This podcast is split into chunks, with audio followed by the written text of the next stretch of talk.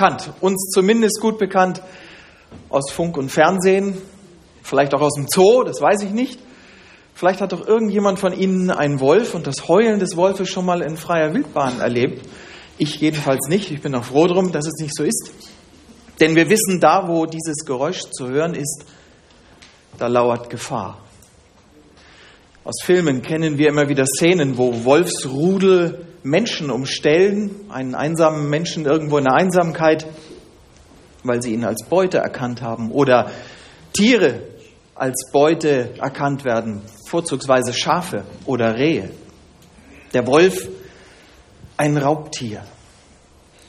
Ich weiß nicht, ob Sie das wissen, aber der Wolf hatte früher unter den Säugetieren die größte Verbreitung in der nördlichen Hemisphäre überhaupt. Vom 15. Breitengrad Nordamerikas bis runter nach Südindien gab es Wolf-Wölfe. Und der Mensch hat es geschafft, in den letzten Jahrhunderten dieses Tier fast völlig auszurotten. 1904 ist der letzte Wolf in Deutschland erschossen worden. Und nun versucht man mühsam, dieses Tier wieder anzusiedeln. In diesem Jahr, Sie können es sehen, gibt es statistische Erhebungen, dass in Deutschland wieder 18 statistisch festgesetzte oder bewiesene Rudel leben von Wölfen plus Einzeltiere, die noch keine, äh, kein Partner oder keine Nachkommen gezeugt haben. In biblischen Zeiten ist der Wolf ebenfalls ein ganz gefährliches Tier gewesen. Wir lesen das immer wieder in der Bibel, wenn Hirten sich Löwen, Bären oder Wölfen entgegenstellen und mit unter Einsatz ihres Lebens die Herde verteidigen, für die sie ähm, ja auf die sie Acht geben sollen. Und die Bibel selber benutzt das Bild des Wolfes an vielen Stellen. Wer die Bibel kennt und in ihr liest, dem begegnet der Wolf immer wieder, auch im, gerade im Alten Testament. Der Wolf an sich als biblisches Bild für das Böse, für den Satan, für die Sünde. So können wir das immer wieder lesen in der Heiligen Schrift. Und wie wir gerade eben in dem Lesungstext gehört haben, wollen wir uns heute beschäftigen mit Zeiten der Anfechtung, Zeiten der Verfolgung. Ich nenne sie heute mit sogenannten Wolfszeiten.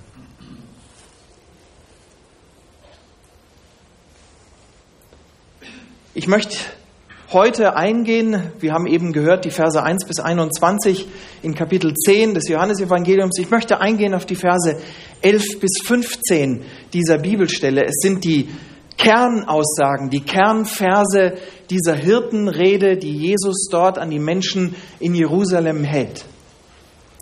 Und wir sehen nur als Seitenhinweis noch in diesem Kapitel 10 auch den, die vierte Aussage in der Reihe der Ich bin Aussagen Jesu. Er sagt dort, ich bin der Hirte. Achten Sie einmal drauf, wenn Sie im Neuen Testament lesen. Hier in Kapitel 10 die vierte Hirten oder die vierte Aussage in den Ich bin Worten Jesu. Ich lese uns diese Verse 11 bis 15 noch einmal, um die es heute Morgen gehen soll. Ich bin der gute Hirte, sagt Jesus dort. Der gute Hirte lässt sein Leben für die Schafe. Der Mietling aber, der nicht Hirte ist, dem die Schafe nicht eigen sind, sieht den Wolf kommen und verlässt die Schafe und flieht. Und der Wolf raubt und zerstreut die Schafe. Der Mietling aber flieht, weil er ein Mietling ist und sich nicht um die Schafe kümmert. Ich bin der gute Hirte und kenne die meinen. Und die meinen kennen mich gleich wie der Vater mich kennt und ich den Vater kenne. Ich lasse mein Leben für die Schafe. Soweit unser Predigtext.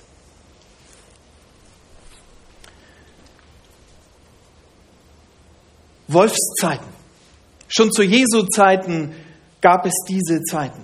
Wir steigen in diesem Text mitten hinein in eine hitzige Auseinandersetzung unter den Juden, wer dieser Jesus eigentlich ist, in seiner Zeit damals auch in Jerusalem. Und Jesus wendet sich den Menschen zu, die um ihn herumstehen und die in seiner Zeit ihn erlebten und spricht ernste Worte zu ihnen. Wann das war, können wir nicht genau einordnen. Wir wissen aber, dass es nach einem Wunder war, wo er einem Blinden das Augenlicht wiedergegeben hat.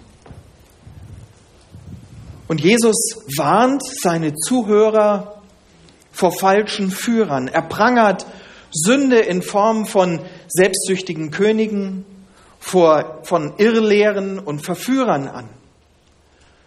Er warnt die Menschen vor diesen Persönlichkeiten, die auftreten und die sagen, ich bin's, ich bin euer Heilsbringer. Zu Jesu Zeit gab es schon damals viele Menschen, die auftraten als falsche Christusse, als falsche Messiasse und sagen, achtet auf mich, ich bringe euch das Heil. Selbst die religiösen Führer der damaligen Zeit, die Pharisäer, erhoben den Anspruch auf die moralische und religiöse Führerschaft. Aber nicht nur sie, auch die hitzigsten Widersacher der römischen Besatzer, die sogenannten Zeloten, schwangen sich immer wieder auf und sagten, folgt uns nach, wir sind die Führer, die Heilsbringer, die ihr braucht. Und diese menschlichen Anmaßungen, die wir hier lesen können, auch in Kapitel 10, die waren nicht neu. Das war keine neue Regung zur damaligen Zeit. Wir finden dies auch im Alten und Neuen Testament immer wieder, wo Menschen sich etwas anmaßen, was eigentlich nur Gott zusteht. So lesen wir zum Beispiel in Jeremia 23, Vers 2, Darum spricht der Herr, der Gott Israels, also wieder die Hirten, die mein Volk weiden, weil ihr meine Schafe zerstreut und versprengt und nicht nach ihnen gesehen habt, siehe, so will ich euch heimsuchen und wegen eurer schlimmen Taten, spricht der Herr. Oder in Apostelgeschichte 5, die Verse 36, 37, denn vor diesen Tagen trat Theudas auf, der sich für etwas Großes ausgab und dem fiel eine Anzahl Männer, etwa 400, anhing. Er wurde erschlagen und alle, die ihm folgten, zerstreuten sich und wurden vernichtet. Nach diesem trat Judas, der Galiläer, in den Tagen der Schatzung auf und brachte unter seiner Führung viel Volk zum Abfall. Und er, auch er kam um und alle, die ihm folgten, wurden zerstreut. Angesichts dieser Auseinandersetzung mit den religiösen Führern seiner Zeit versucht Jesus seinen Zuhörern Orientierung zu geben, Hilfestellung zu geben, Hinweise zu geben, was sie denn von ihm zu erhalten, zu, zu erwarten und zu halten haben. Und wir lesen ja oft in der Bibel im Neuen Testament Worte, wo man sich denkt, ah, Jesus, da hättest du aber klarer reden können mit deinen Zuhörern. In diesem Kapitel 10 ist Jesus glasklar. Er sagt, ich bin der Hirte. Ich bin euer guter Hirte. Ich kümmere mich drum. Ich bin die Tür. Ich gebe auf euch Acht. Und er tut noch etwas. Er brandmarkt all die Menschen, all die Führer seiner Zeit, die diesen, diesen Anspruch für sich in Anspruch nehmen, als Mietlinge. Er sagt, alle anderen sind Mietlinge. Ihnen gehört die Herde nicht. Denen die ihnen anvertraut sind. Sie haben weder die Macht noch das Interesse, die Herde vor dem Bösen, also vor dem Wolf, zu bewahren. Das war die damalige Zeit. Und ebenso, da sind wir zu weit.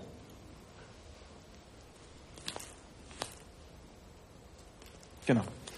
Ebenso erleben wir es in unseren Tagen. Die Medien berichten uns von schrecklichen Ereignissen. Ich weiß nicht, wie es Ihnen geht, man kann sich die Nachrichten kaum mehr ansehen.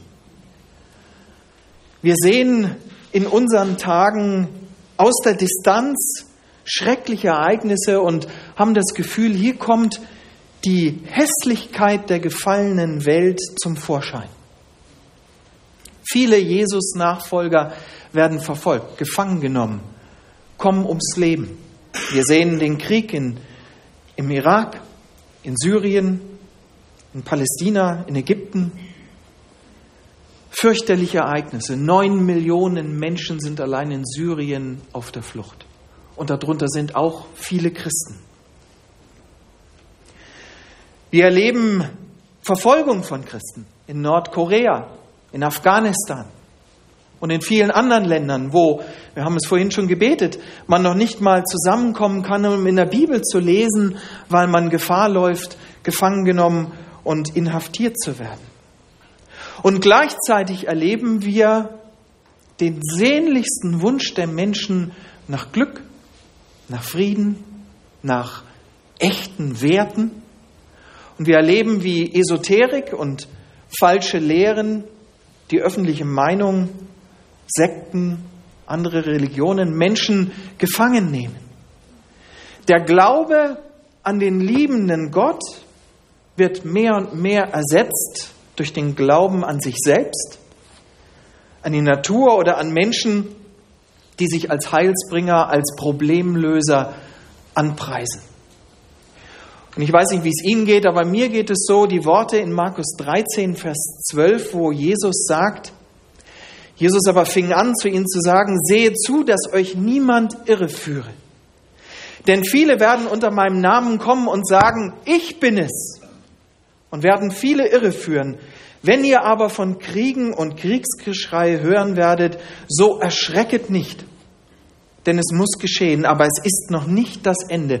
Diese Worte, liebe Geschwister, sind hochaktuell, nicht wahr? Da soll noch einer sagen, die Bibel ist ein abgestaubtes Buch. Der Wolf heult laut, vielleicht lauter denn je. Und dann sehen wir Gemeinden. Wir sehen Gemeinden, die Streit erleben, wo man sich nicht einigen kann.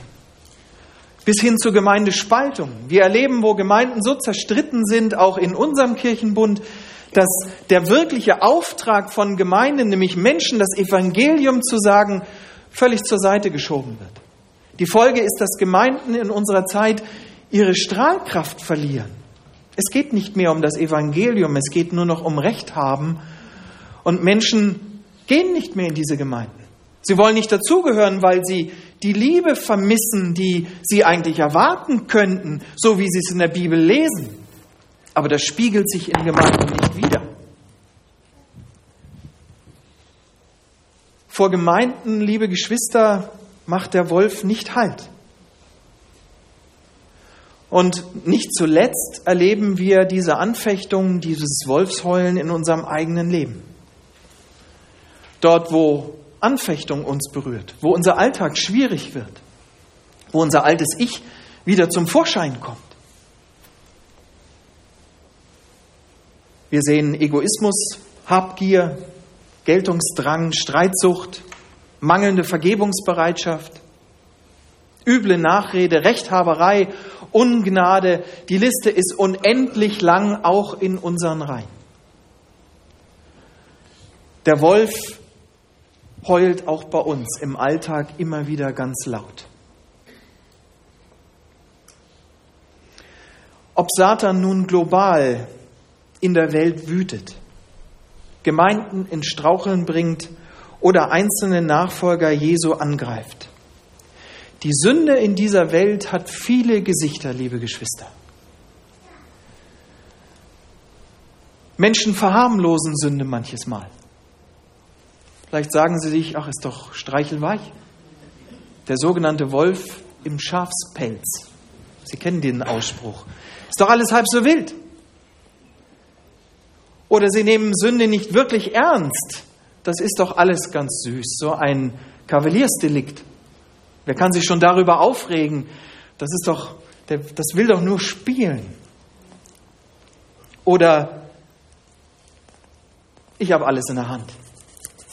Bei mir ist alles okay. Was kann mir das schon anhaben, so was Kleines? Ich habe alles im Griff in meinem Leben.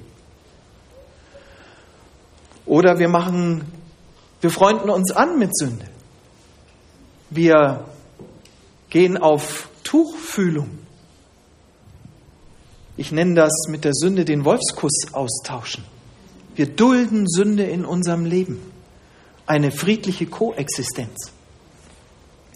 Aber liebe Geschwister, lassen wir uns nicht täuschen. Am Ende des Tages ist Sünde immer der reißende Wolf, der uns aus der Bahn werfen will und alles andere als zum Kuscheln geeignet. Sünde ist in jeder Form. Ein Mietling, der sich einnistet, der Besitz ergreift und wenn es eng wird, denjenigen, der ihm Herberge gegeben hat, im Stich lässt. Kein verlässlicher Freund und Helfer. Und die Frage stellt sich doch in solchen Wolfszeiten, in solchen Zeiten der Anfechtung, ob wir nun schon mit Jesus unterwegs sind oder als Menschen, die noch nicht dieses Liebesangebot angenommen haben, wie gehe ich damit um? Wie komme ich durch durch solche Zeiten? Was antworte ich auf Zeiten von Krieg und Anfechtung und Leid? Gibt es Hilfe? Gibt es etwas, was mich bewahren kann? Wir haben es gelesen und das ist mein Schwerpunkt in dieser Predigt, die Hirtenworte Jesu. Jesus, der gute Hirte, schützt sein Volk. Jesus ist der gute Hirte. Und er ist der richtige Hirte, auf den die Menschen in Jesu Zeiten sehnlichst warten. Im Alten Testament können wir diese Ankündigung schon lesen auf Jesus hin. Lest es einmal nach in Jeremia 31, Vers 10. Jesus gibt sich den Menschen zu seiner Zeit klar als Messias zu erkennen. Deutlicher könnte es kaum noch sein. Und er macht deutlich damit, dass er Gott und Mensch in einer Person ist, den Menschen ganz nahe gekommen in Jesus Christus. Und daran nehmen diese religiösen Führer der damaligen Zeit, die Pharisäer, massiv Anstoß. Das kann nicht sein. Wir sind die Führer. Wir haben doch begriffen, wie es gehen muss.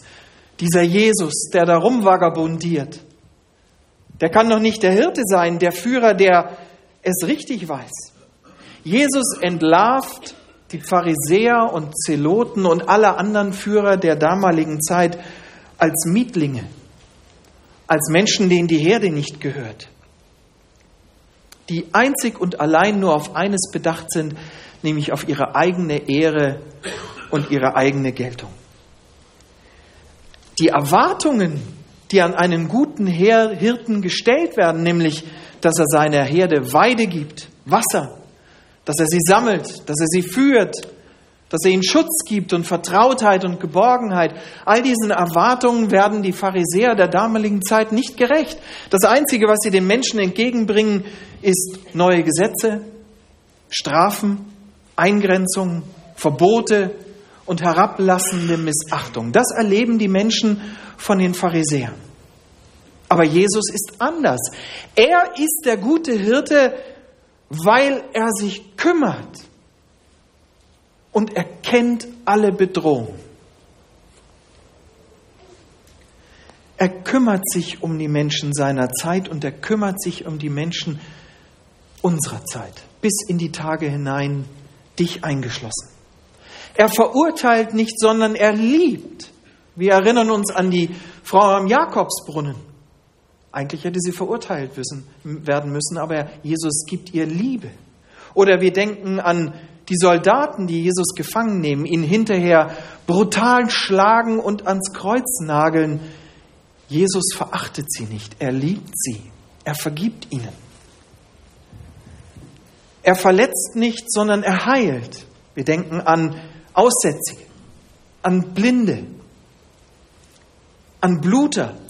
Jesus heilt Menschen seiner Zeit und er heilt Menschen bis in unsere Tage hinein. Er verwirrt nicht, sondern er gibt Orientierung. Jesus kennt alle Gefahren unseres menschlichen Daseins. Wenn Jesus sagt, ich kümmere mich um meine Herde, dann heißt das nicht, er hat irgendwo eine Kamera stehen und guckt aus großer Entfernung mal, ob noch alle da sind. Nein, er weiß, wie es uns geht. Er hat alles erlebt, liebe Geschwister. Er hat Ablehnung, Hunger, Schmerzen, Kälte und Durst, übersteigerte Erwartungen falsche Hoffnungen, Begeisterung und Hass. All das hat er miterlebt am eigenen Leibe. Und genau so sieht er hinein in das Leben der damaligen Menschen und er sieht hinein in unser Leben heute. Jesus ist der gute Hirte, weil er sich um uns kümmert und, und alle Bedrohungen kennt. Er ist aber auch der gute Hirte, weil er die Seinen kennt. Wir lesen da oft so drüber hinweg, so, ja, er kennt mich. Wir kennen auch viele. Wenn ich hier in den Raum gucke, dann kenne ich viele Gesichter, aber mir fällt schon schwer, manchem Gesicht den Namen zuzuordnen, geschweige denn, dass ich wüsste, welche Lebensgeschichte dahinter steht. Wenn Jesus seine Herde kennt, dann ist das nicht nur ein oberflächliches Kennen, sondern Kenntnis durch und durch. Die Menschen, die er kennt, sind ihm anvertraut. Sie sind ihm gegeben. Wir lesen das in Johannes 17, Vers 6, dem hohen priesterlichen Gebet. Dort lesen wir, da betet Jesus, ich habe deinen Namen den Menschen geoffenbart, die du mir aus der Welt gegeben hast. Sie waren dein und du hast sie mir gegeben und sie haben dein Wort bewahrt. Alle, die an Jesus glaubten und glauben, gehören ihm sind von ihm erkannt und tragen seinen Prägestempel. Unauslöschlich. Liebe Geschwister, das ist kein Dienstverhältnis, was Jesus hier zu uns hat, auf Bezahlung, sondern das ist Familienzugehörigkeit, das ist Blutsverwandtschaft. Jesus tut an den Menschen keinen Hirtenjob auf entgeltlicher Basis, sondern er kümmert sich um seine Familie. Damals wie heute. Und diese Beziehung, diese Familienbeziehung, liebe Geschwister, ist so eng, ist so eng wie die Beziehung zwischen Jesus und dem Vater. In unserer Zeit würden wir sagen, da passt kein Blatt Papier dazwischen. Ich würde sagen, da passt überhaupt nichts dazwischen. Das ist eins. Wir lesen in Johannes 14 eine Begebenheit zwischen Jesus und Philippus. Und Jesus fragt, nein, Philippus fragt Jesus, zeige uns den Vater. Und Jesus antwortet Philippus, Philippus, wer mich gesehen hat, der hat den Vater gesehen. Wie kannst du sagen, zeige uns den Vater? Das macht uns deutlich, das ist ein und dieselbe Geschichte. Gott und Jesus sind eins. Und in diese Gemeinschaft, in diese Familiengemeinschaft, in dieses enge Verhältnis, das niemand auflösen kann zwischen Gott und Jesus, nimmt uns Jesus mit hinein. Das ist Familie, wie Jesus sie meint. Ich kenne die meinen. Das drückt tiefste Kenntnis unseres Wesens aus. Nichts bleibt ihm verborgen. Er kennt die Schokoladenseiten wie auch die Schatten des menschlichen Daseins. Beängstigend, nicht wahr? Jeder von uns kennt von sich mehr, als jeder andere Mensch um ihn herum von ihm kennt. Und wir sind froh drum, denn da gibt es Dinge, die gefallen uns manchmal nicht. Aber ich, liebe Geschwister, finde es befreiend zu wissen, dass Jesus mich so kennt Warum? Weil er trotzdem oder gerade dennoch sein Leben für uns gelassen hat. Wir sind ihm nicht zu schäbig. Wir müssen sehen, der Hirtenjob der damaligen Zeit war kein, kein Abenteuer. Das war ein Hochrisikojob, den man damals annahm, ohne große Achtung. Oft haben die Hirten ihr Leben im Kampf gegen Löwen oder Wölfe verloren. Und auch Jesus lässt sein Leben für seine Herde, für seine Schafe am Kreuz. Er ist nicht den bequemen Weg gegangen, sondern er trug als wahrer, einziger, legitimierter Hirte alle Schmach und alle Verachtung, die ihm damals entgegengebracht wurde. Stellvertretend gibt er sein Leben, damit seine Herde, du und ich, alle Menschen, die Jesus Liebesangebot annehmen, leben dürfen.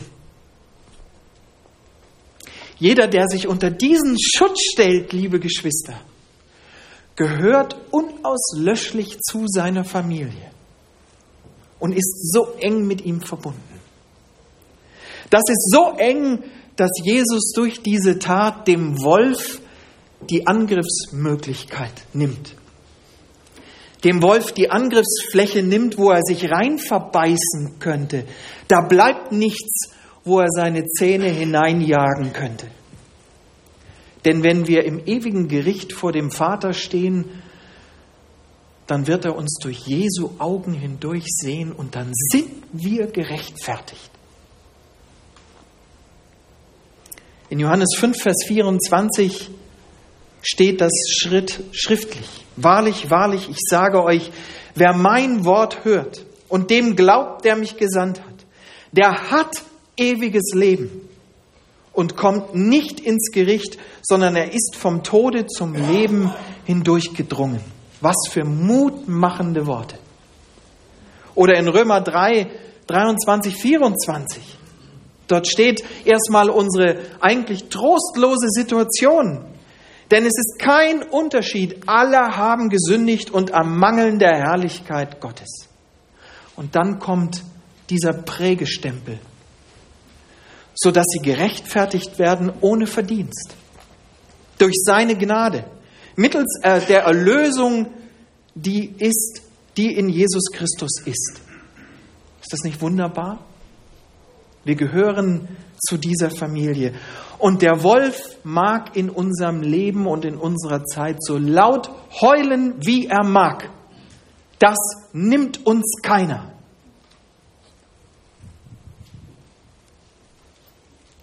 Aber dieser Text, liebe Geschwister, sagt uns mehr. Er gibt uns nicht nur diese Geborgenheit und diese wunderbare Zusage und Zuversicht, trotz all unseren Fehlern und Schwierigkeiten und dem Leid, das wir in den Nachrichten immer wieder sehen. Er stellt uns auch vor eine Aussage, die vielen Menschen in unserer Zeit nicht gefällt. Das bringt mich zu meinem dritten Punkt. Ohne Jesus sind wir verloren und wir überstehen diese Wolfszeiten nicht. Kein Mensch übersteht sie. Was auch immer die Welt und die Menschen der damaligen Zeit und unserer Zeit anderen Menschen als Rettung anbieten, am Ende bleiben es nur Mietlinge, die uns falsche Sicherheit vorgaukeln. Die Hoffnung auf Sicherheit, Rettung und Geborgenheit ist grundlos, müssen wir uns selbst und anderen sagen, weil sie auf den falschen Grund gebaut ist. Wir lesen in 1. Korinther 3, Vers 11, denn einen anderen Grund kann niemand legen, außer dem, der gelegt ist. Welcher ist Jesus Christus? Hierin steckt der Absolutheitsanspruch Gottes, der absolute Rettungsanspruch Jesu Christi. Und in einer Zeit des Individualismus und der totalen Toleranz, in der wir leben, ist es nicht verwunderlich, dass Menschen dagegen aufbegehren und sagen, hallo, ich bin gewohnt beim Essen, bei der Kleidung, bei den Fortbewegungsmitteln, bei meinem Lebenspartner mehrere Möglichkeiten zu haben. Wieso nur die? Das ist mir zu eng. Das kann nicht sein. Das lehne ich ab.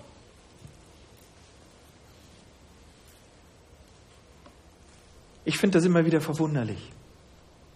Jedem Menschen ist klar, dass eine Weinrebe niemals am Apfelbaum wachsen wird, egal wie wir sie dahin tackern. Und genauso wenig werden Menschen gerettet, wenn sie andere Rettungsangebote annehmen als das der Bibel. Es gibt kein anderes.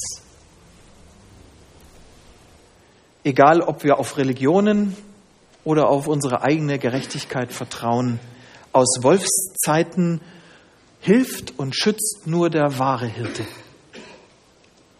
Wer den Schutz des guten Hirten ablehnt, liebe Geschwister, der bleibt für den Wolf erreichbar, für die Sünde antastbar. Die Bibel sagt in Römer 6, Vers 23, dass die Entlohnung für unsere Gottesablehnung der ewige Tod ist. Auch das kriegen wir von Gott schwarz auf weiß.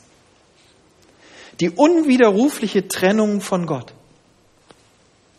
Es gibt keine neutrale Zone zwischen dem Schutzraum Jesu und dem Wolf. Egal wie gerne wir das hätten. Ein Überleben vor dem lebendigen Gott ohne das Blut Jesu, ohne den stellvertretenden Sühnetod Jesu ist nicht möglich. Auch das sagt uns dieser Text. Und so sehen wir in Kapitel 10 zwei Pole. Zum einen das Liebesangebot Jesu an die Menschen damals wie an uns heute, der sagt, ich bin dein guter Hirte, gehöre zu meiner Familie, nimm meine Liebe an, dann bist du gerettet. Egal wie diese Zeit auf dich wirken mag und egal wie viel Schuld du auf dich lädst, ich habe dir vergeben. Und auf der anderen Seite für all diejenigen, die Nein sagen, die klare Aussage, der Mietling, dem du zuhörst, er wird dich nicht retten. Er wird dich nicht bewahren. Der Schutzraum, den du annimmst, ist nur eine Pappschachtel. Ich möchte zum Schluss das nicht zusammenfassen. Ich denke, Sie haben das alle gut verstanden. Ich möchte Sie einen Moment alleine lassen mit drei Fragen zum Nachdenken für sich selbst. Und die sehen Sie hier vorne. Lesen Sie sich durch. Ganz wichtig ist mir die zweite. Weißt du von Jesus, dem guten Hirten, oder kennst du ihn? Das ist ein Unterschied, liebe Geschwister.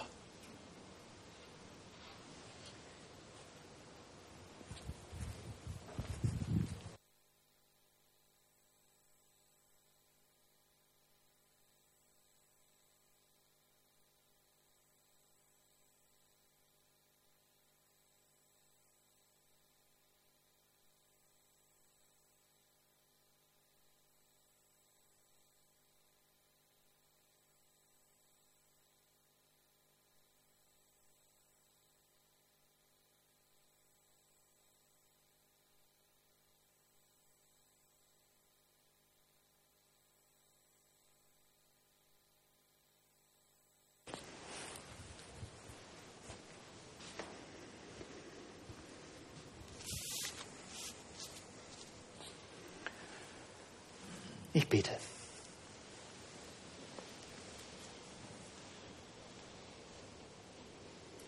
Großer Gott, wir sind dir von Herzen dankbar, dass du uns deine Liebe anbietest, dass du der wirkliche Hirte bist, dem wir getrost folgen können.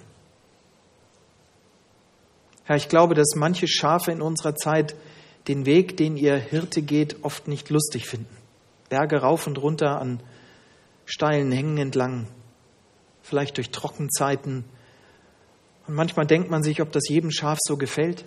Aber am Ende führt der gute Hirte immer auf die Weide, wo alles in Genüge und in Überfluss da ist. Und genau das tust du mit uns aus. Ich danke dir, dass du dein Blut vergossen hast, damit wir zu dieser Familie gehören dürfen. Ich danke dir, dass dieser Schutzraum, den du bewachst, die Tür, die du bist, wirklich Schutz gibt. Ich danke dir, dass wir uns darin bergen dürfen, egal was uns der Wolf ins Ohr flüstert. Ja, wir sind nie genug. Ja, unsere Schuld ist manchmal groß. Aber du hast uns befreit. Du hast uns deinen Prägestempel aufgedrückt. Wir sind genug, weil du alles getan hast. Danke, Herr, dass du uns freisprichst von aller Schuld. Danke, Herr, dass uns das Heulen des Wolfes nicht in Angst und Schrecken versetzen muss, sondern dass wir dir freudig entgegengehen dürfen und dir nachfolgen dürfen. O Herr, lass du uns doch diese Botschaft hinaustragen.